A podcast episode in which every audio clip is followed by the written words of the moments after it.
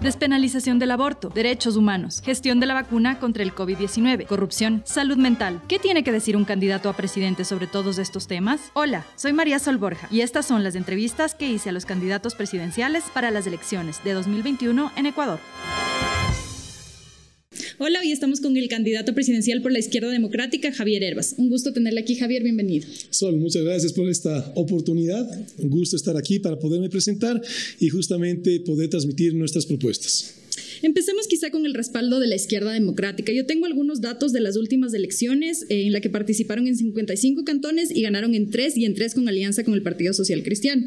En el 2017 con Paco Moncayo eh, obtuvieron menos del 7% de los votos. ¿Qué demuestra esto? ¿No hay un desgaste allí en la izquierda democrática eh, como partido por parte de los ciudadanos que podría trasladarse también a usted como candidato por esa organización? So, lo que te puedo decir es que la izquierda democrática es un partido emblemático justamente los partidos políticos los que definen la solidez de una democracia. Y te digo partido emblemático porque tiene presencia a nivel nacional en las provincias del Ecuador, porque es el único partido que tiene un instituto de capacitación política, el Instituto Manuel Córdoba Galarza, que no solamente imparte capacitación a la militancia, sino también a los ciudadanos. De tal manera que es lo que necesitamos en una democracia seria que se quiera proyectar a futuro, partidos políticos serios, partidos políticos con estructura nacional y partidos políticos que fomenten la educación, la formación de todos los ciudadanos ecuatorianos en general. Sin embargo, en las elecciones no les ha ido muy bien en las últimas. Eso no demuestra este desgaste que si bien es necesario que haya una estructura de partidos, no hay un desgaste de la propia izquierda democrática como organización política. Bueno, toda organización política, social, corporativa, sin duda tiene desgastes yo soy una representación de una renovación, yo no vengo de una trayectoria política, tampoco he tenido una militancia partidista y eso es justamente la apuesta que le hace la izquierda democrática, lista 12, a uno de los principales problemas, el principal problema sin duda que tiene en este momento el Ecuador, que es la generación de trabajo, la dinamización económica. Y eso no es justamente uno de los problemas de los que usted menciona, esta falta de formación. Algunos eh, eh, políticos de distintas organizaciones reconocen que uno de los principales problemas problemas es justamente esta falta de formación política. Y de repente aparece un candidato, como usted dice, que no es militante, que viene de fuera de las filas de la izquierda democrática. Eso no genera un desgaste o un malestar más bien al interior del propio partido, que es también mucho la queja. Nosotros hemos estado militando 5, 10, 20 años y de repente viene alguien de fuera y es el candidato y no se considera a los cuadros internos. Yo lo que te puedo comentar, Sol, es que en función de este de esta gestión de territorio. Yo ya me di la primera vuelta de Ecuador hace tres semanas, hace dos semanas comencé la segunda vuelta, y lo que te puedo comentar es que en esta visita a las diferentes provincias del país, lo que puedo ver es una militancia que se está activando, un partido que sin duda genera muchísima nostalgia de lo que fue en su momento, partido que inclusive tenía comités barriales, una estructura política, una clara definición ideológica y también muy participativo, de tal manera que en este momento estamos reconectando con esa militancia y sí podemos ver, te digo con franqueza, un antes y un después. Es decir, antes de el llegar a una provincia, a conocer esa militancia y el dejar esa provincia una vez que hemos conversado, que hemos transmitido las propuestas, que hemos transmitido la visión que tenemos como partido, la visión que, que queremos llevar a la presidencia de la República, a ser gobierno y vemos claramente una militancia que está motivada, que está decidida y eso sin duda también es motivante para el candidato presidencial. No hubo malestar interno por su candidatura. Te puedo decir que en esas primarias el binomio que yo propuse, María Sara Gijón y yo justamente que participamos, fue unánime el voto de todas las provincias a favor de nuestra candidatura. Otro de los temas es el tema de las alianzas, que también hemos discutido con otros candidatos. Eh, en su caso, en las últimas elecciones, las tres, eh, tres candidaturas se hicieron, las tres que ganaron en alianza con el Partido Social Cristiano. Pero la izquierda democrática, como su nombre lo indica, es un partido de izquierda. ¿Cómo se hacen estas alianzas disonantes? ¿Por qué se alían con el Partido Social Cristiano? Bueno, en primer lugar, Sol es un partido de centro izquierda. una izquierda pensante, una izquierda preocupada por el país, más allá de un discurso y una confrontación política. Las alianzas son muy bienvenidas en la medida en la cual sea una sumar de propuestas. Lo que lamentablemente hemos visto en el Ecuador, que nos han dado los malos políticos que nos han gobernado y que han sido oposición, es mucho circo político Y en ese círculo político las alianzas se han convertido en componentes. Nosotros invitamos, por supuesto, cualquier movimiento, partido que se pueda sumar, pero siempre y cuando en función de las propuestas que están claramente definidas en nuestro programa de gobierno esto no demuestra estas alianzas quizá em, específicas para un momento electoral, pero que no tienen detrás un programa de, eh, que sustente, porque si usted, como bien dice, es centro izquierda, el Partido Social Cristiano se ha definido como centro derecha, en este espectro como lejano de las, lejano de las ideologías, ¿en qué pueden confluir? Sol, yo te puedo decir, yo soy una persona muy práctica y los problemas que tiene nuestro país tienen que ser abordados de manera práctica. No podemos seguir en ese circo político que nos han llevado los malos políticos ecuatorianos de confrontación ideológica. Aquí tenemos que preocuparnos de la necesidad de la, del ciudadano y la familia ecuatoriana. Y en ese enfoque tenemos que ser prácticos. Ya los malos políticos nos han dividido como sociedad, inclusive a nivel de las familias ecuatorianas. ¿Cómo poder salir de esta crisis si los mismos políticos que nos llevan a esta crisis son los que ahora pretenden decirnos que son la solución? Más aún cuando ellos nos han dividido como sociedad para poder salir de esta crisis económica, social, de valores, por supuesto que tenemos que nuevamente como sociedad volvernos a unir. Hemos pasado por tragedias, como fue en el 2016 el terremoto, y que nos unió como un solo país, como sociedad solidarios con esa necesidad del pueblo manabita. Hemos pasado por tragedias económicas también, como el feriado bancario. Es decir, el país ha pasado por muchas crisis y esta no será la diferencia. En fundamentalmente reconectarnos con esa autoestima de los ecuatorianos que evidentemente somos una estirpe de trabajo, pero no guiándonos por los discursos ideológicos y mucho menos por esa división que nos han generado los malos políticos ecuatorianos. Otro de los temas que usted mencionaba hace un momentito es eh, la inexperiencia en el sector público. En caso de que usted llegue a ser presidente, ¿no cree que eso le pueda eh, jugar en contra al momento de darse cuenta de cómo la lentitud del aparato burocrático, las estructuras ya establecidas? ¿Cómo va a subsanar eso? Mira, Sol, yo te puedo decir, esa es mi visión personal si tú quieres, pero parte de la tragedia que nosotros vivimos es que justamente los actores ecuatorianos, los actores de los medios de comunicación, los actores ciudadanos, los actores académicos, los actores comerciales, industriales, no nos hemos involucrado en la política pública y esa es la consecuencia de lo que hoy en día estamos viviendo. De tal manera que justamente al yo no tener una carrera política, pero yo he hecho patria en el sentido de crear puestos de trabajo, de generar un desarrollo económico y de conocer las oportunidades que tiene nuestro país en un mercado de la exportación. He abierto muchos mercados donde antes no se vendían los productos ecuatorianos el producto que, yo, yo, comercializo, el brócoli congelado. Y no solo eso, sino que, mira, el 60% de lo que producimos va al mercado que más calidad exige, que es Japón. Y desde el 2019, el Ecuador se convierte en el primer proveedor del mundo de brócoli congelado a Japón. Le pasamos a China. Esa es la oportunidad que tiene el Ecuador. Si un ciudadano, Javier Herbas, lo pudo hacer, tenemos que tener desde la política pública el incentivo para que miles de, miles de ecuatorianos también lo puedan hacer. Las oportunidades están ahí, pero por supuesto tenemos que involucrarnos. Yo no he tenido una carrera política, he tenido una carrera productiva y justamente la invitación que todos los actores del Ecuador nos comencemos a involucrar en política para poder dar el giro positivo que entendemos que se necesita. En diagnóstico estamos claros todos los ecuatorianos que hay que hacer un cambio. Estamos en un deterioro progresivo y ante el escenario político que en estas próximas elecciones nos pretenden encasillar que una izquierda populista, una izquierda anárquica o una derecha populista, por supuesto, la izquierda democrática, lista 12, un partido serio con gente seria que queremos dar ese cambio positivo que sin duda entendemos necesita nuestro país. Pero usted no está cayendo ahí en la falacia de pensar que el éxito privado se traslada eh, necesariamente al éxito público, público cuando las lógicas son completamente distintas. La lógica de la empresa privada es distinta a la lógica de la burocracia. El, éxito es una palabra un poco injusta porque créeme que cuando tú haces emprendimiento pasas por muchos fracasos también. Pero lo que sí te puedo decir es que administrar una empresa, una industria, un gobierno corporativo no dista mucho tampoco de administrar un gobierno, un, Estado. ¿Qué es lo que necesitamos en el Ecuador? Fuentes de trabajo. ¿Qué es lo que necesitamos en el Ecuador? Un gobierno transparente. ¿De qué servirá si damos un cauce económico, un cauce a los problemas sociales del país y no logramos tener un gobierno transparente en el Ecuador? Hay muchos retos, hay muchas urgencias en este momento en el país, pero la fundamental, que comencemos a tener un rumbo en el cual los ecuatorianos comencemos a trabajar y tener una visión hacia un mismo horizonte. Estaba revisando su propuesta de gobierno y veo que hay varias cosas que quizá incluso otros candidatos no detallan. Estoy pensando en el tema de, de la salud mental, en la reforma a las cárceles, el manejo de la seguridad social.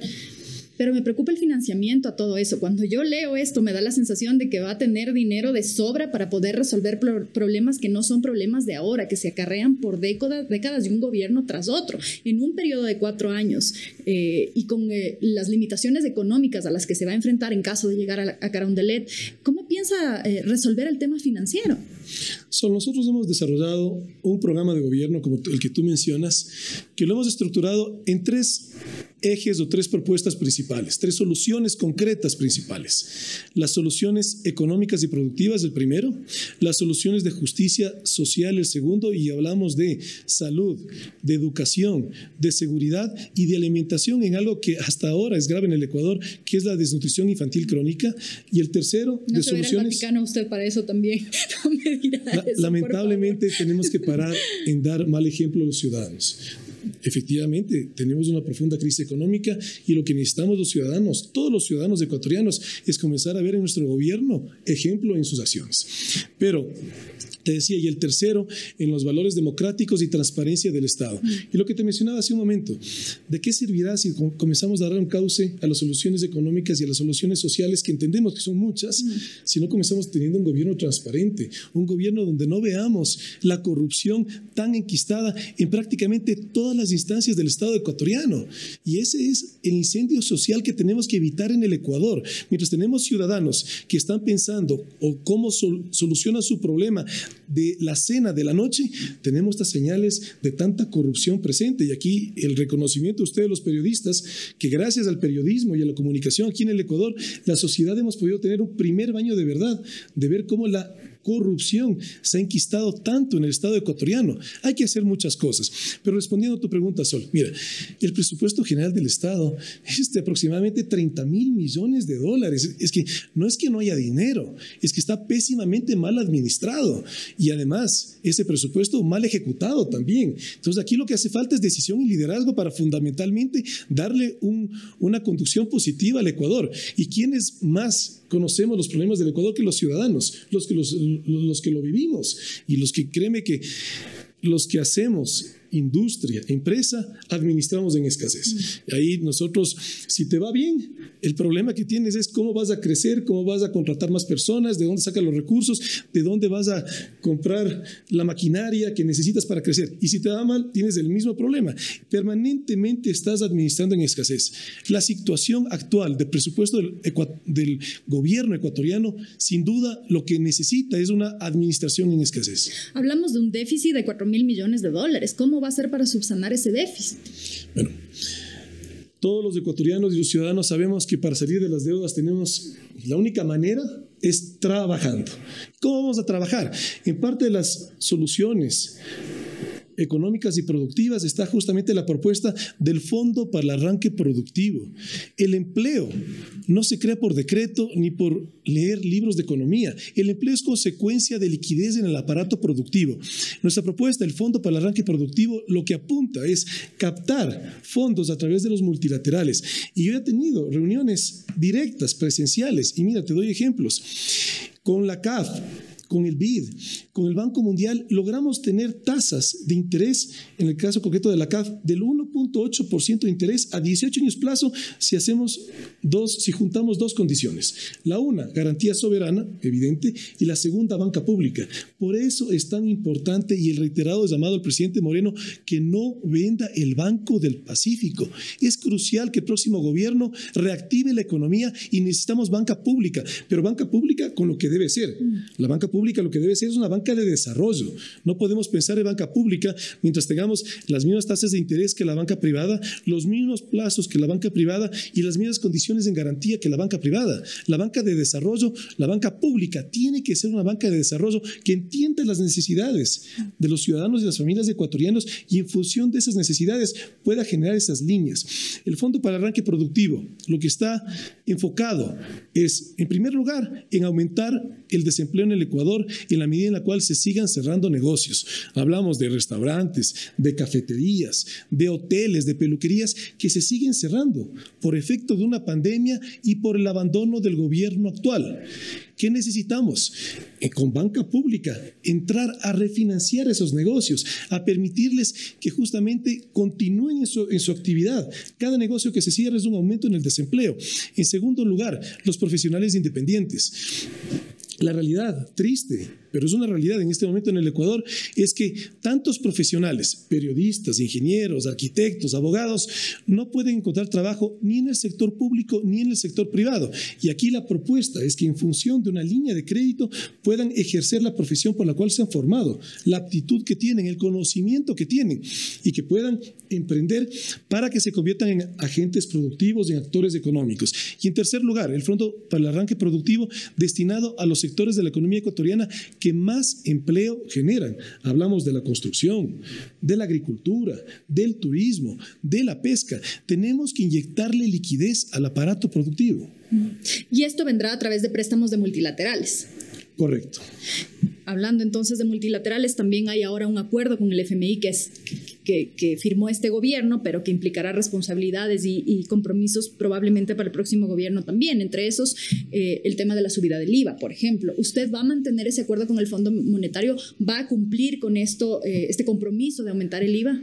Categóricamente no podemos aumentar ningún impuesto. Y aquí no es un discurso electoral. Aquí simplemente ver en la historia de los países que han entrado en recesión económica, en grave crisis económica, cuáles son los países que más rápidamente han salido de esa crisis, justamente los que no han ido en la dirección de aumentar impuestos y de asfixiar más a los ciudadanos. Aquí lo que tenemos es que justamente inyectarle liquidez al aparato productivo, pero no podemos financiar el presupuesto del Estado en función de más impuestos, menos aún de un impuesto recesivo como es el IVA. Pero también categóricamente tenemos que tener un gobierno responsable. No podemos negar las obligaciones que tenga el Estado ecuatoriano más allá de cuál gobierno la haya contraído. Si es que está alguna, si hay algún cuestionamiento, alguno de los procesos de la deuda, que la justicia investigue, pero que el, el Ejecutivo sea responsable con el buen nombre del país. Así como los ciudadanos mantenemos y cuidamos nuestro buen nombre, el país tiene que hacerlo. De tal manera que hay que respetar cualquier acuerdo, pero por supuesto en función de las necesidades del país. Habrá que buscar unas renegociaciones en función de los plazos que nos permitan no abandonar las necesidades fundamentales que en justicia social necesita nuestro país. Justamente eso es la idea de Listas 12, justicia social con libertad, libertad de emprendimiento, libertad del capital privado, libertad para que los ciudadanos decidamos qué estudiar, qué destino queremos forjarnos en función de ese entorno, en libertad, buscar un gobierno que atienda esas necesidades sociales que tenemos. No podemos permitir que nuestro país sea secuestrado nuevamente por el populismo. Pero en los medios de comunicación me preguntaban el otro día, es que en el Ecuador hay mucha falta de educación y por eso el populismo está tan presente. Mi juicio personal no es la falta de educación en el Ecuador. Por supuesto, tenemos que mejorar muchísimo la educación. Nuestro principal problema es la gran necesidad de gran parte de la población. Tenemos que tener un gobierno que justamente que en política social atienda esas urgencias que tenemos como país y que evitemos un incendio social aquí en el Ecuador. Si lo entiendo bien, lo que me está diciendo es que se va a mantener el acuerdo con el FMI, pero se va a renegociar, eh, por ejemplo, eh, este compromiso sobre el aumento del IVA. No podemos aumentar el IVA, correcto, no hay cómo hacerlo. No se debe hacer. El acuerdo sí se mantiene. El acuerdo, por supuesto. Las obligaciones en función de los pagos y los desembolsos tienen que mantenerse en la medida en la cual no podamos llegar a una negociación. Lo que buscamos es llegar a negociaciones y explicar la situación del país para que justamente en los plazos podamos no estrangular las obligaciones de desembolsos del presupuesto del Estado ecuatoriano. Le voy a transmitir eh, una pregunta de uno de nuestros miembros, Santiago Ron. Eh, él dice, luego de Colombia, el Ecuador es el país con mayor gasto militar en Latinoamérica en relación al tamaño de la economía, 2.35% del PIB, 1.435 millones de dólares en el 2019. Eh, ¿Considera usted que este gasto está justificado o pensaría usted en recortar el presupuesto de las Fuerzas Armadas? Sol, actualmente enfrentamos muchísimas urgencias en el Ecuador y ante tanta urgencia, gobernar con prioridades. Una prioridad siempre debe ser la salud y mucho más ahora mientras vivimos una pandemia. Otra prioridad, sin duda, la educación. Otra prioridad, los jubilados. En función de esas prioridades, mira, y más aún con un presupuesto general del Estado desfinanciado, tenemos que tener Fuerzas Armadas operativas y con un flagelo tan terrible como afecta a todo el mundo como es el narcotráfico. Pero mira casos concretos. En esta vuelta al Ecuador, la primera, mira, un problema serio en la costa ecuatoriana en general es la delincuencia mm. que tienen que enfrentar nuestros pescadores ecuatorianos. ¿Y cuál es la realidad? En Muisne, el alcalde tiene que donar a la Armada dos lanchas rápidas, porque no las tenía. En Esmeraldas, la Armada Nacional no tiene combustible para las lanchas rápidas. Hay graves problemas en el Ecuador en términos de seguridad que tenemos que darle a la ciudadanía. Pero si hablamos en términos costeros, y que evidentemente también eh, es un control contra el narcotráfico, tenemos que tener Fuerzas Armadas operativas, pero sin necesidad de compararnos con presupuesto en, en, defensa, como sin duda es una realidad muy diferente la que vive Colombia que la que vive el Ecuador. Entonces, las, las, Fuerzas Armadas que estén operativas, pero en un presupuesto que se refleje también que sea consistente con las urgentes necesidades que vivimos como sociedad aquí en el Ecuador ahora. ¿Y qué implica eso? Porque eh, el presupuesto es alto y usted señala, sin embargo, estas carencias. ¿Eso quiere decir que el presupuesto debería ser más alto? No, tenemos que racionalizar y eso no es solamente si hablamos de Fuerzas Armadas y presupuesto en defensa. Hablamos en general del presupuesto general del Estado. Tenemos que racionalizar los recursos. No estamos hablando de volver ineficiente una área, estamos hablando de volver eficientes todas las áreas del Estado ecuatoriano. Eh, usted menciona ahorita el tema del narcotráfico. Eh, ¿Usted ha pensado en despenalizar las drogas como hizo ahora recientemente en las elecciones de Estados Unidos, eh, Oregon, la semana pasada? Un poco con miras a combatir este flagelo desde un enfoque distinto al que tradicionalmente se había mantenido, que es con la fuerza eh, de la policía, las Fuerzas Armadas, etcétera, y que hemos visto eh, fracasos estrepitosos en otros países. Yo estoy totalmente de acuerdo en un cannabis para uso terapéutico, para uso medicinal y para uso industrial. Totalmente en desacuerdo en despenalizar otro tipo de drogas. Y aquí lo podemos ver en muchos países que ya han pasado por ese proceso y podemos ver sin duda cuando hay drogas que generan una dependencia química, tenemos que, por ejemplo, concretamente lo que tenemos en este momento en el Ecuador, tener una tabla de consumo, total desacuerdo. No podemos a nuestra juventud ecuatoriana decirle que en función de un gramaje es legal o es ilegal. Lo que está mal está mal, pero el cannabis medicinal, terapéutico y uso industrial, totalmente a favor. Pero el, el, hecho de que exista una tabla no es precisamente para distinguir el consumidor del traficante y tratar al uno como un enfermo y al otro como la persona que se está enriqueciendo a través de esta actividad. Solo lo que está mal está mal, pero, por ejemplo, una persona que sea dependiente de las drogas es un problema de salud pública y así tiene que ser abordado. Y desde la salud pública que se le vaya dando la dosis suficiente, que vaya bajando hasta que podamos reintegrarlo a la sociedad sin que tenga esa, esa necesidad química del consumo. Eh, es un problema grave el que tenemos en el Ecuador en términos del consumo de drogas, pero el mecanismo no es tener una dosis mínima. El mecanismo es que no debe estar permisible ninguna dosis de una droga que permita una, una dependencia química. Contrario entonces a, a, Oregon, que despenalizó heroína, cocaína y otras drogas. Cannabis medicinal, uso terapéutico, uso industrial, a favor. Otro tipo de drogas totalmente en contra. Mm. otro tema es eh, el de la deuda pública, ¿no? El Estado central le debe a otras instituciones, entre entre ellas del IES más del 50% del PIB, eh, se prevé que esto supere el 65%. Esto pone en riesgo eh, la, seguridad social y el dinero de los afiliados. Y además, estos montos se han utilizado para gasto corriente. El propio presidente dijo, haciendo referencia al acuerdo del FMI, por ejemplo, para hablar de deuda también, em, que se, usa, se iba a usar para pagar salarios. Eh, en ese sentido, ¿qué va a hacer cuando enfrente ese escenario? Mira, concretamente en el IES yo ya he hecho unos compromisos puntuales. Mm. Uno fundamental, despenalizar el IES. ¿Cómo lo vamos a hacer? Y ese compromiso lo, lo asumí con los jubilados del Ecuador.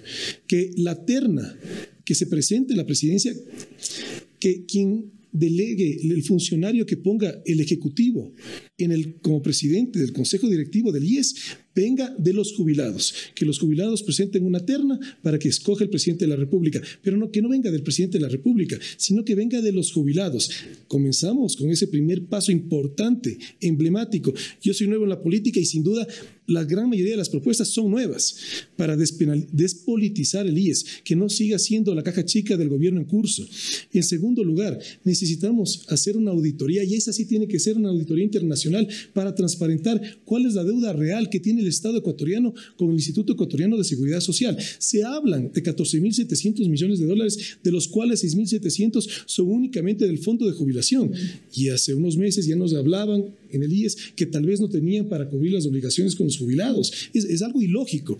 Tenemos que hacer una auditoría internacional que no tenga ninguna injerencia política para transparentar cuál es la deuda que tiene el Estado con el IES. La segunda. La tercera, tenemos que hacer un buen estudio actuarial. Y ahí sí, excelentes matemáticos que sí tenemos en el Ecuador, con la SPOL, con la Escuela Politécnica Nacional, un buen estudio actuarial para justamente estar con la certeza que los actuales aportantes que somos del IES podamos tener la tranquilidad que cuando nos jubilemos tengamos el estudio actuarial bien hecho para que no tengamos una preocupación de las jubilaciones que vayamos a recibir.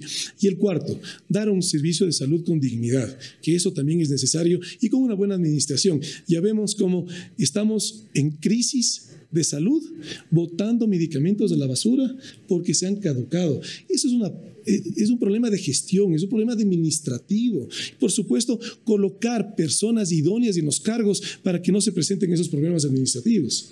Usted mencionaba, eh, ah, y ahí quizá veo yo una contradicción, porque usted menciona eh, personas idóneas en los cargos, pero a la vez un representante de los jubilados en el directorio. Esto no puede crear un problema que varios expertos sobre la seguridad social y en el tema actuarial del IES han mencionado, que es esto del desconocimiento de los gerentes, de los miembros del directorio sobre cómo funciona la seguridad social, sobre cómo funcionan los fondos que se entregan a la seguridad social, cómo se invierten, cómo se mueve eso. ¿No ve ahí una contradicción? De ninguna manera. Son los que más conocen de seguridad social, son los usuarios que son en la gran mayoría los jubilados. ¿Y quiénes son los que más conocimiento tienen en el Ecuador? Sin duda los jubilados que ya pasaron por una carrera productiva en sus años de, ser eh, agentes económicos, productivos, y que ahora al ser jubilados tienen el conocimiento y tienen también algo que es muy importante, el, el valor al buen nombre. Un jubilado no se va a dejar manchar porque valora mucho más su buen nombre. Pero de todas maneras, justamente esa es la propuesta de los jubilados y el compromiso que yo hice con ellos, que ellos presenten la terna y en función de esa terna, por supuesto, buscar cuál de los jubilados es el que más conocimiento tenga. Pero tenemos que despolitizar el IES. Mientras quien el Ejecutivo nomine o lo ponga en el cargo, ya estamos hablando de un sesgo político. Y siempre vamos a seguir con esta constante uso de los fondos del IES, que es, no es del Estado ecuatoriano, es de los jubilados, de los aportantes. Es decir, el IES le pertenece a los ciudadanos ecuatorianos, pero no que siga siendo manejado como una caja chica del gobierno. Y para eso tiene que haber una despolitización. Y para eso, justamente, que venga de los jubilados un buen ciudadano ecuatoriano, que en función de el interés mayor que nos lleva a todos, que es hacer patria, que tener un Estado que no esté tan politizado como el que hoy en día vemos, podamos tener un rumbo positivo en el tema de seguridad social. De todas maneras, la experiencia de un jubilado, sobre todo en el cobro de pensiones, es distinto eh, vivir la experiencia como jubilado a lo que implica ser parte de un directorio que maneja eh, estos fondos y que se ocupa de la sostenibilidad de la seguridad social. Eh, en ese sentido, ¿no es un poco demagógica su propuesta? Para nada, Sol, porque de hecho muchísimos jubilados han venido de trabajar toda su vida en el IES. O sea, hay muchos jubilados que han hecho carrera en el IES y que conocen la problemática interna y que también ahora como usuarios también conocen los, los problemas en términos del acceso a la salud. Justamente por eso ese compromiso. Y hablando de, sostenibilidad eh, del sistema de seguridad social, ¿usted cree que se debe mantener este sistema o se debe cambiar el número de aportaciones, la edad de jubilación, el valor eh, que se destina a la pensión, etcétera? ¿Cambios allí? Bueno, eso justamente en función de un buen estudio doctoral. Yo no puedo dar una opinión sobre algo. Tenemos que dejar de dar opiniones. Yo hoy en día soy una persona pública. Dejé de ser un ciudadano cuando, normal cuando me presento como candidato a la presidencia de la República. Y de esa misma manera lo asumo con total responsabilidad. Mis opiniones no pueden ser lanzadas abiertamente, tienen que ser consistentes. Y parte de eso con la propuesta. La propuesta es un buen estudio doctoral que nos permita definir si hay que cambiar la edad, la edad de jubilación, si es que hay que cambiar en algo, de cualquier manera, cómo son los aportes. Pero eso tiene que venir en función de la data, en función de la investigación, en función de un manejo técnico. Pero son posibilidades. Si es que la sociedad ecuatoriana justamente lo ven necesario, por supuesto que tiene que ser. No podemos quedarnos anclados a algo simplemente porque se hizo en el pasado, pero que si es que hay necesidad de cambio, que sea en función de la data, en función de la investigación, no en función del capricho de un político. Claro, pero si es que se hace un estudio actuarial en el caso eventual que usted llegue a ser presidente y este dice que, por ejemplo, no se puede jubilar una persona a los 65, sino que tiene que jubilarse a los 70, ¿sería una medida que usted aplicaría? Si hipotéticamente ese sería el caso, por supuesto porque las decisiones tienen que ser fundamentadas en la información real, en los datos técnicos, no en los caprichos. Ok. Em, otro de los temas que quiero abordar es el tema de la deserción escolar en adolescentes, especialmente em, niñas que están embarazadas y que abandonan la escuela producto de estos embarazos, que muchas veces además son producto de violaciones dentro del propio núcleo familiar. Eh, el Ecuador está en el tercer lugar, lastimosamente, en embarazo adolescente. Em, ¿Qué propuesta tiene usted para evitar que en estos casos las niñas dejen las escuelas, las abandonen y su eh, formación quede truncada a los 13 o 14 años? En primer lugar, tenemos que defender los derechos de las mujeres. si hablamos, por ejemplo, tú me mencionas sobre embarazos no deseados y mucho más grave, un embarazo en función de una violación, una respuesta contundente. Y aquí yo también tengo mis pensamientos, yo también tengo mi espiritualidad, tengo mis valores, pero yo soy totalmente a favor que la mujer pueda decidir en dos escenarios la posibilidad de abortar. En el uno, una violación. En el otro, cuando pone en riesgo su salud. Entonces, que la mujer pueda en sus derechos tomar sus decisiones. Lo que tú me preguntas solo en función de la educación. Mira, una realidad en el Ecuador es que tenemos un problema de salud pública en cuanto a los embarazos de mujeres de menos de 19 años. La estadística, 49% de los nacidos vivos en el Ecuador son de mujeres de menos de 19 años. Realmente hay que hacer muchísimo en términos de educación es un tema también cultural que a través de la educación podemos irlo tratando, pero también a través de la salud pública, de tal manera que hay mucho por hacer. Pero desde la política pública tenemos que ver cómo tratar al máximo de garantizar que esa joven ecuatoriana no deserte su educación por un embarazo. Tenemos que ver, y mira, parte de las de los aprendizajes que nos ha dejado esta pandemia es cómo la educación a través, digamos, de, una manera virtual puede continuar, de tal manera que tiene que ser abordada la educación también como esa posibilidad. Pero otra realidad que tenemos en el Ecuador, la conectividad que tenemos en el país es realmente extremadamente limitante. Tenemos cantidad de poblaciones donde no hay conectividad. No solamente hablamos del problema actual de pandemia, en cuanto relacionado con la educación. En términos generales, hay tanta información, tanta sabiduría disponible que como sociedad completa, que la sociedad ecuatoriana perdemos cuando esa joven, ese joven no puede tener acceso por falta de conectividad. Tiene que haber una política pública que haga ese esfuerzo de generar conectividad a nivel nacional. Mm.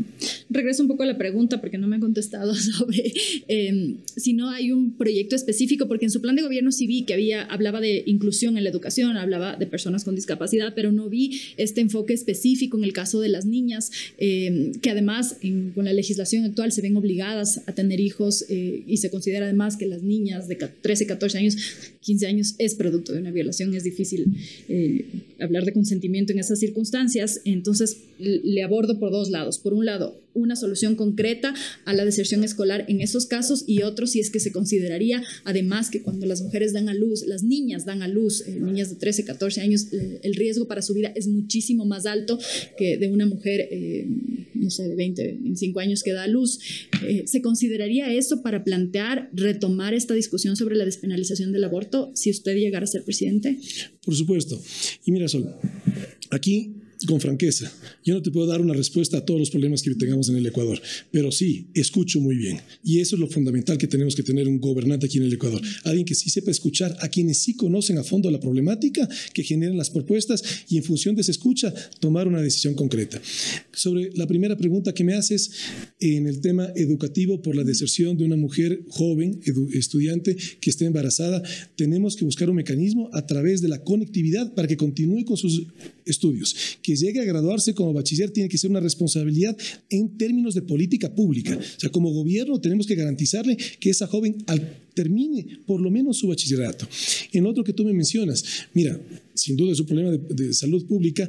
Lamentablemente, esos son los problemas que tenemos en la política aquí en el Ecuador, que se politizan los temas. Ya vimos justamente el Código Orgánico de la Salud. La Asamblea tuvo la oportunidad de manejar este problema en términos técnicos. Lamentablemente, un candidato a la presidencia lo, que, lo quiso manejar en términos dogmáticos, perdimos todos los ecuatorianos, porque por lo menos había la posibilidad de un veto parcial. ¿Y qué se hizo? Un veto total. Todos los ecuatorianos perdimos generar esa discusión, ese debate por un año. Ojalá que la próxima asamblea lo pueda hacer, porque es un problema de salud pública. En este momento, una joven ecuatoriana que ya pasó por un drama de una violación, si es que hablamos de violación, y luego decide abortar, el aborto está penalizado. ¿Qué tiene que hacer? Ir a una clínica clandestina. Es un problema de salud pública porque seguramente ese caso se va a convertir en un caso de riesgo de vida al estar en una clínica clandestina. Va a un a un eh, hospital público o privado y no le pueden atender. Porque si es que el médico le atiende... Por un proceso penal además, ¿no? Y pasa por un proceso penal, pero lo fundamental, no le pueden atender. Si es que es menor de edad, ahí se queda desagrándose hasta que lleguen sus padres, porque es menor de edad. Si es que es mayor de edad, de todas maneras, no le pueden, digamos, atender en términos de que si es que lo manejan como una emergencia obstétrica, entonces está en riesgo el médico de perder su práctica y el juramento hipocrático que él hace, que es defender la vida, no lo puede cumplir por una normativa. Es, es, algo absurdo, es algo que está en el limbo. Eso, por ejemplo, tenemos que tener políticos responsables que se maneje el debate en términos técnicos de la problemática social de nuestro país y no en, términos, no en términos ni dogmáticos ni demagógicos. Y bueno, sobre todo más que no le pueden es que no le quieren, porque si es de emergencia obstétrica no tiene el médico que estarle haciendo un interrogatorio penal, sino que atender y salvar la vida, que justo como usted menciona es el juramento hipocrático, ¿no? Eh, eh, este otro tema que no quiero dejar de tocar ahorita es sobre los femicidios. En el feriado, en este que pasó de noviembre, hubo seis femicidios en el país. Solo hablamos del feriado. Eh, en lo que va del año son más de 80 mujeres que han sido asesinadas por razones de género. ¿Qué propuesta concreta e inmediata tiene usted para que esto deje de ocurrir? Es una preocupación muy importante. Pasamos de 81 femicidios a 87 con estos últimos seis. Por supuesto que desde el gobierno en la política pública, la protección de los derechos de las mujeres. Entonces, ¿qué, ¿qué, herramientas? Mira, tenemos muchos de estos casos de femicidio, pidieron una boleta de auxilio y no se les dio de manera oportuna. Entonces, tenemos que tener un sistema judicial que entienda ese problema. Pero aquí también una gran lección que tenemos que llevarnos como sociedad ecuatoriana, que nunca más permitamos, por ninguna razón, la sociedad ecuatoriana volver a tener un gobierno que le mete las manos de la justicia. Es decir, eso es parte del drama que estamos viendo, cómo la corrupción se ha enquistado tan profundamente en el Estado ecuatoriano. Entonces, la, la función judicial tiene que hacer lo suyo, pero por supuesto desde el, el Ejecutivo, la Policía Nacional dar esa garantía a esa mujer ecuatoriana que esté vulnerable en el sentido de que hay una, eh, digamos, que, que ya hay la posibilidad de una violencia extrema, como es el femicidio, ya es llevarle a la, digamos, atentar contra su vida. Tiene que haber una política pública clara y definida. Mi binomio, María Sara Gijón, no solamente una abogada, muy preparada, lo repito en muchas ocasiones, una mujer de oro, activista en los derechos de las mujeres, activista en los derechos de la naturaleza, pero uno de sus, digamos, baluartes, es justamente la defensa de los derechos de las mujeres. De tal manera que ella es la que en mi gobierno estará atendiendo esta problemática ya de una manera técnica. Ella lo conoce, es no solamente activista, sino abogada, de tal manera que ella es la que estará en el gobierno nuestro definiendo todas esas políticas que permitan proteger a las mujeres. ¿Qué rol tendrá en su gobierno esta figura de la primera dama? Bueno, una figura que sea ejecutiva, una figura que tenga roles asignados. Fundamentalmente en estas conversaciones que hemos tenido con María Sara, el que ella asuma, por ejemplo, los problemas sociales en la protección de las, mujeres, en protección también de la naturaleza, que son digamos, los dos ámbitos que ella y no es, no es ahora que está de candidata, ella lo ha hecho toda su vida, de tal manera que para ella es hasta una misión de vida y por supuesto yo me siento extremadamente satisfecho. Y mira cómo es las cosas. Yo le propongo a María Sara al partido y resulta que María Sara ha sido militante desde su juventud. Te puedo decir que en este proceso tal vez muchas cosas no hay mucha lógica, pero sin duda ha sido extremadamente armonioso. Mi equipo de trabajo, todos ecuatorianos, excelentes profesionales que han llegado en cada uno en diferentes momentos de necesidad y hoy en día tenemos un equipo espectacular. De tal manera que muy contento como se ha dado este proceso y por supuesto trabajando arduamente. No me respondió la pregunta. Y perdóname, entonces déjame ser más, más específico. Los roles que va a tener María Sara, justamente ella como activista en los derechos de la naturaleza y los derechos de las mujeres, va a tener ella mucho más injerencia en el plano social.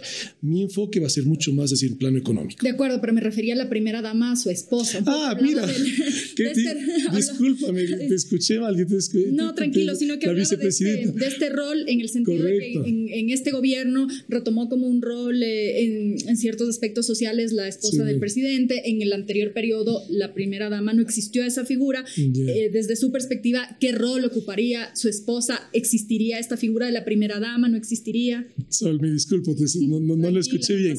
A ver, eh, mira. Eh, Anastasia, mi esposa, mi esposa es de Rusia, es desde Moscú.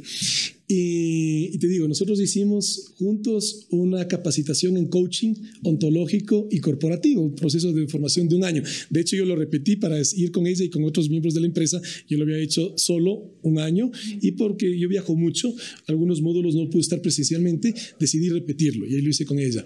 Y te digo, a ella le encanta todo lo que es la parte social. Entonces, ella le encantaría, y a mí también, por supuesto, que ella esté involucrada en todo el tema social, en la parte de la niñez, en la parte de todo lo que son fundaciones, que puedan atender la población vulnerable. Hablamos de niños, hablamos de mujeres que estén en situaciones difíciles de vulnerabilidad y también ella ha estado muy, digamos, en este, cuando dices este coaching, ella participó mucho en fundaciones también para personas de la tercera edad.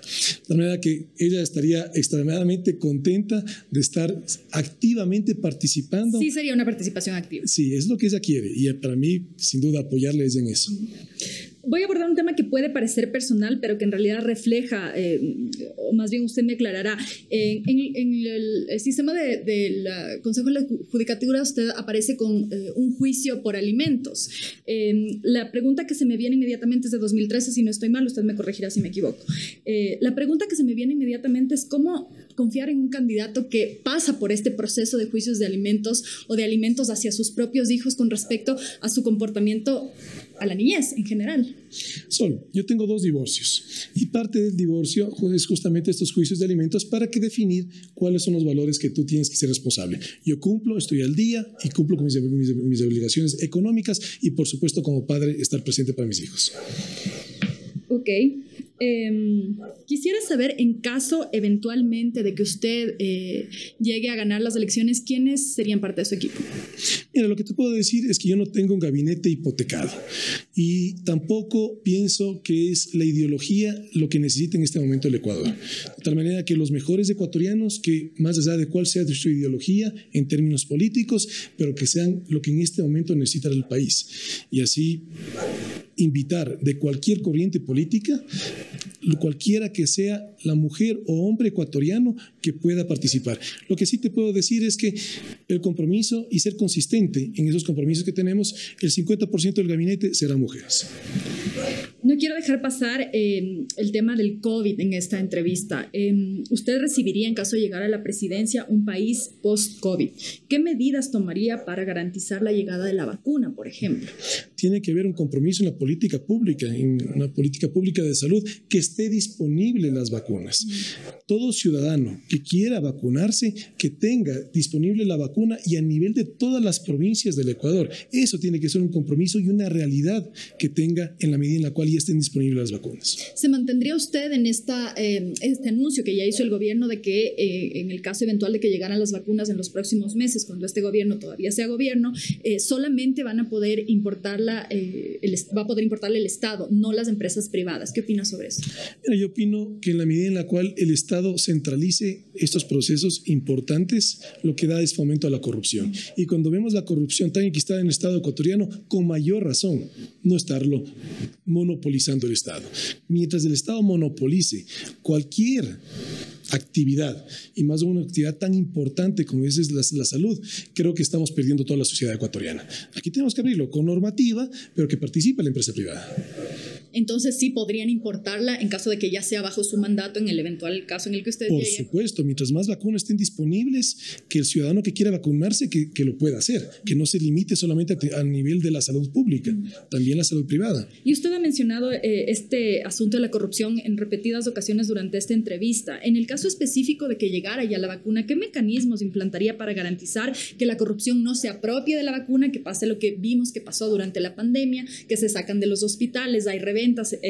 están involucradas además eh, legisladores, eh, personajes públicos, etcétera. Eh, ¿Qué medidas tomaría usted para que eso no ocurra con la vacuna? Mira, yo muchas veces escucho que y me dicen es que la corrupción está tan enquistada en el Estado ecuatoriano que prácticamente no se puede hacer nada. Y estoy en total desacuerdo. Hay muchísimo que se puede hacer. Y mire, solamente con dos acciones básicas y en función de un Estado transparente. Yo he sido el único candidato que ha recibido un entrenamiento de parte de la Fundación Ciudadanía y Desarrollo, que lo que yo entiendo han invitado a todos los candidatos, el único que lo recibe hasta la fecha. ¿Entrenamiento en qué, perdón? En justamente transparencia del Estado con un gobierno abierto, que a través de Naciones Unidas se desarrolla este principio de gobierno abierto. ¿Qué es un gobierno abierto? Un gobierno transparente. La tecnología ya, ya te lo permite, que tú, y solamente con dos acciones que haga se haga desde el Estado, desde el gobierno ecuatoriano. Transparentar todo lo que es contratación pública y transparentar todo lo que es desembolso de fondos públicos. Si tú como periodista logras tener esa información, que no es fácil, porque eres periodista de investigación y lo consigues, pero mucho mejor que sea abierto, que cualquier ciudadano periodista se convierta en vedor de esos procesos de contratación y de desembolso, porque no es solamente contratación, es también a través del desembolso de los fondos públicos que también hay corrupción. Solamente con esas dos acciones abrimos, de hecho, muchísimo, pero fundamentalmente, mira, mi pensamiento, el cambio que necesita nuestro país tiene que venir desde arriba. Si es que desde arriba, desde la presidencia de la República, no vemos un cambio en valores, todo lo demás es descomposición. Y ahí el adagio chino, el, el pescado se pudre desde la cabeza. Entonces, no podemos, como ciudadanos, pretender decir que el, el país mejora, sino desde la presidencia de la República, tener un presidente que sí nos represente y que no esté envuelto en escándalos de corrupción. ¿Quiénes serían los primeros en vacunarse en caso de que llegara la vacuna? Porque se sabe que las primeras dosis no van a alcanzar para toda la población y ahí eh, se ha establecido eh, prioridades. ¿Quiénes serían en su gobierno los primeros? Mira, sería en demagogia yo decirte cómo se debe hacer. Esto tiene que ser un tema técnico. ¿Cuál es la población? ¿Cómo se debería manejar en función de justamente las recomendaciones de los fabricantes de, de las vacunas? Y de la OMS, ¿no? ¿Perdón? De la OMS, que también establece un parámetro de... Correcto, según los protocolos deberíamos seguirlos, no según un discurso electoral y, o según el pensamiento de cualquier político ecuatoriano. ¿Tiene, ¿Usted cree que realmente tiene posibilidades de ganar? Mire, lo que yo sí te puedo decir con franqueza es que el escenario está abierto. 50% de los ecuatorianos no han tomado su decisión de voto. De hecho, 60% de los ecuatorianos buscan un liderazgo nuevo. Yo no te puedo decir esto es más grande que yo. Yo, de mi parte, trabajar arduamente, igual que de parte de todo mi equipo, para llegar con nuestras propuestas. La decisión en manos del pueblo ecuatoriano. Pero mira, yo lo que sí te puedo decir es que nuestro país necesita un cambio. Y los mismos políticos que nos han llevado a esta tragedia económica, social, y de valores, no pueden ser los que nos den la solución para sacarlos. Eh, parte de mi análisis personal es que los problemas que tenemos en la política aquí en el Ecuador es que el político ofrece cosas que no ha hecho. Yo sí he creado trabajo en el Ecuador, yo sí he abierto mercados para los productos ecuatorianos y sí conozco las oportunidades que tenemos como país. De tal manera que no es un discurso electoral cuando yo te digo que debemos de pasar de ser un modelo de desarrollo económico extractivista a un modelo de desarrollo económico basado en la exportación. Mira, y otro, otro de los aprendizajes en la pandemia, mientras gracias a los agricultores y campesinos ecuatorianos, no faltó comida en los hogares ecuatorianos, extrapolemos a nivel de, de, país. Mientras tenemos actividades económicas tan golpeadas por la pandemia, hablamos del turismo, del comercio, el sector agroexportador ecuatoriano ha crecido. Son las oportunidades que tenemos como país. A veces me han dicho, ¿y por qué usted no propone que Ecuador sea un hub tecnológico, un hub financiero? Mira, hay mucho que podemos hacer y los ecuatorianos somos muy trabajadores para poderlo desarrollar. Pero arranquemos en primer lugar con las oportunidades que tenemos como país. Somos un país bendecido por el clima que tenemos, por la ubicación donde estamos en la línea ecuatorial y también por la gente, que sin duda los ecuatorianos buenos, sanos y trabajadores sí somos la mayoría y no nos merecemos pasar, pasar por esta crisis, pero hay que dar un cambio y ese cambio tiene que venir desde arriba, desde la presidencia de la República.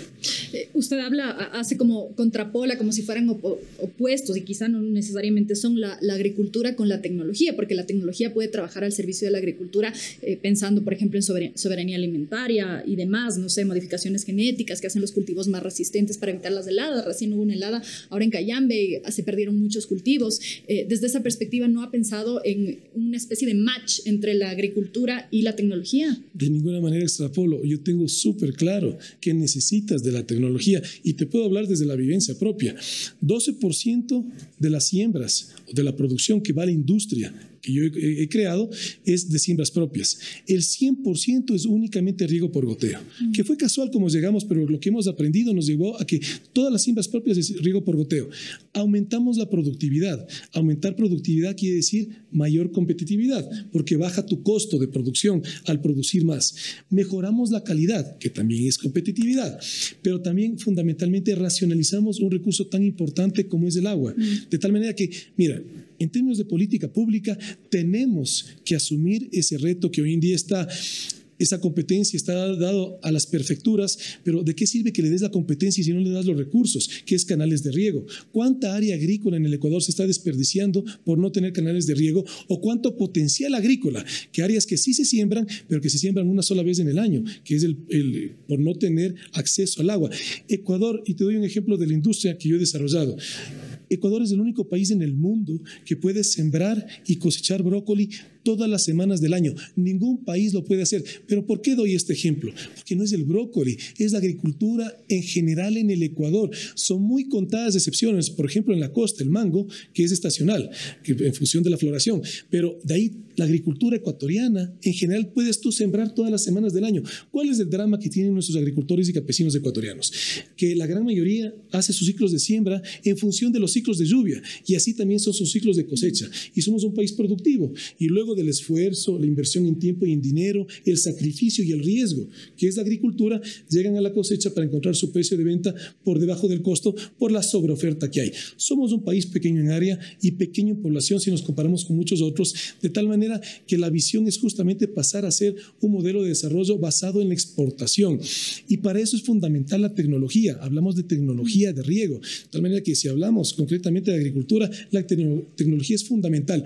¿Y cómo lo vamos a hacer? Porque necesitamos una empresa pública que vuelva asequible, visible esa tecnología al agricultor y campesino ecuatoriano. Ahí nuestra propuesta es la CNT, la Corporación Nacional de Telecomunicaciones, cambiarla y que sea la empresa pública Corporación Nacional de Tecnología y telecomunicaciones para que vuelva disponible al agricultor, al artesano, al pequeño empresario, la tecnología que ya está inventada en el mundo. Es solamente traerla acá al Ecuador.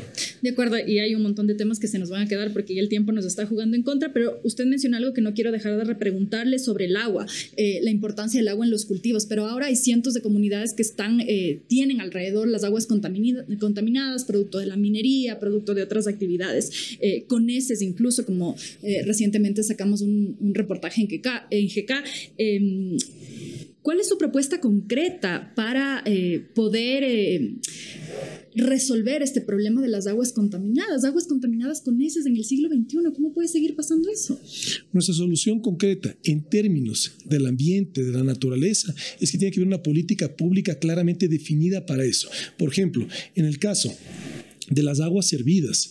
Tenemos que no estar lanzando, que es lo que tú me mencionas, la presencia de E. coli, por ejemplo, en, las aguas, justamente porque no hay un tratamiento previo a la, digamos, a la colocación de esas aguas en los diferentes afluentes ecuatorianos. Y son competencias de los GATS, si no estoy mal, ¿no? Pero, pero nuevamente regresamos al mismo problema. Tú le das la competencia, pero no le das el recurso. Entonces, e, eso sí tiene que venir desde el gobierno central. Y esto no es, no es ni siquiera hablar solamente el gobierno central. Hay tanta cooperación internacional disponible para hacer eso, tanto en la parte financiera como en la parte técnica. Entonces, lo que, ¿qué es lo que tenemos que tener? Un gobierno que facilite, que sea el justo juez en, ese, en esas necesidades que tiene el, eh, el Ecuador. De tal manera que no solamente hablamos de lo que es las, las, aguas servidas. Hablamos también de lo que es recolección de basura. Le das al GAT esa competencia, pero muchos municipios son pequeños y lo que tenemos es pero si Los grandes como Quito estamos colapsados con la basura y no hay soluciones ante eso que podemos Imagínate de los más pequeños. También cuántos municipios que no tienen los recursos, lo único que hacen es votar y votar. Y, y, y aquí tenemos que pasar a un concepto que es la economía circular. Es decir, ¿cómo logramos que estos procesos puedan convertirse en procesos económicos? Porque de todas maneras hay una posibilidad de que esto sea rentable. Tenemos que diferenciar las basuras.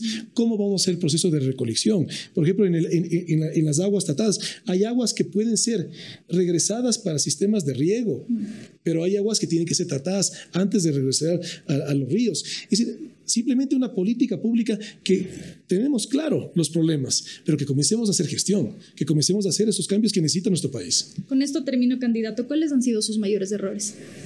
Mira, yo he cometido muchos errores en la vida y si hablamos en términos empresariales, pues una cantidad, en términos personales, pues también, o sea, todos nos vamos formando y yo te puedo decir con certeza que no soy la persona que hoy en día soy, no fuera la persona que hoy en día soy, si no fuera por los errores que he cometido. De tal manera que todos los errores me han formado y gracias a eso voy aprendiendo de la vida y voy convirtiéndome, espero yo, un mejor ser humano. Pero ¿cuál le ha marcado? ¿Cuál podría decir usted? Este error me, me, convirtió en esto específicamente, no es para el latigazo ahí, sino para un poco poder entender más allá de este personaje político que se reconoce, porque los candidatos suelen echarse muchas flores y les cuesta reconocer Claro.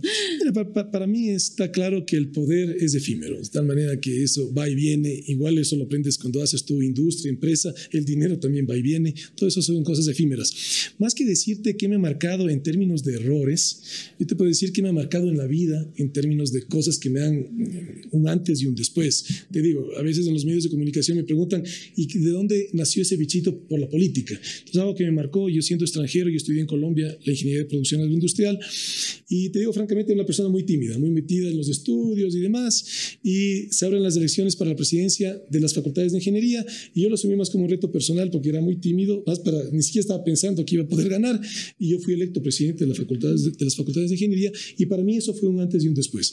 Porque por una parte pensé esa timidez, porque te digo con franqueza, la primera vez que me paré al frente de alumnos desconocidos daba vergüenza ajena, o sea, parecía prácticamente un tartamudo. Pero claro, esa, esa te exigió y finalmente, te digo, fui electo presidente y eso es un antes y un después, porque eso es lo que a mí me enseñó lo que es ser un espectador, donde tú opinas, si quieres criticas, pero nada pasa a poder ser un actor, en donde tú sí tienes la capacidad de gestión y si tienes la decisión de hacerlo, puedes hacer muchísimas cosas. Y eso es, te digo con franqueza, lo que en este momento me motiva. Yo adoro mi país, adoro el Ecuador y no puedo quedarme impávido de ver cómo tenemos un progresivo deterioro. Tenemos una oportunidad de oro en estas próximas elecciones, no la, no la puedo dejar pasar.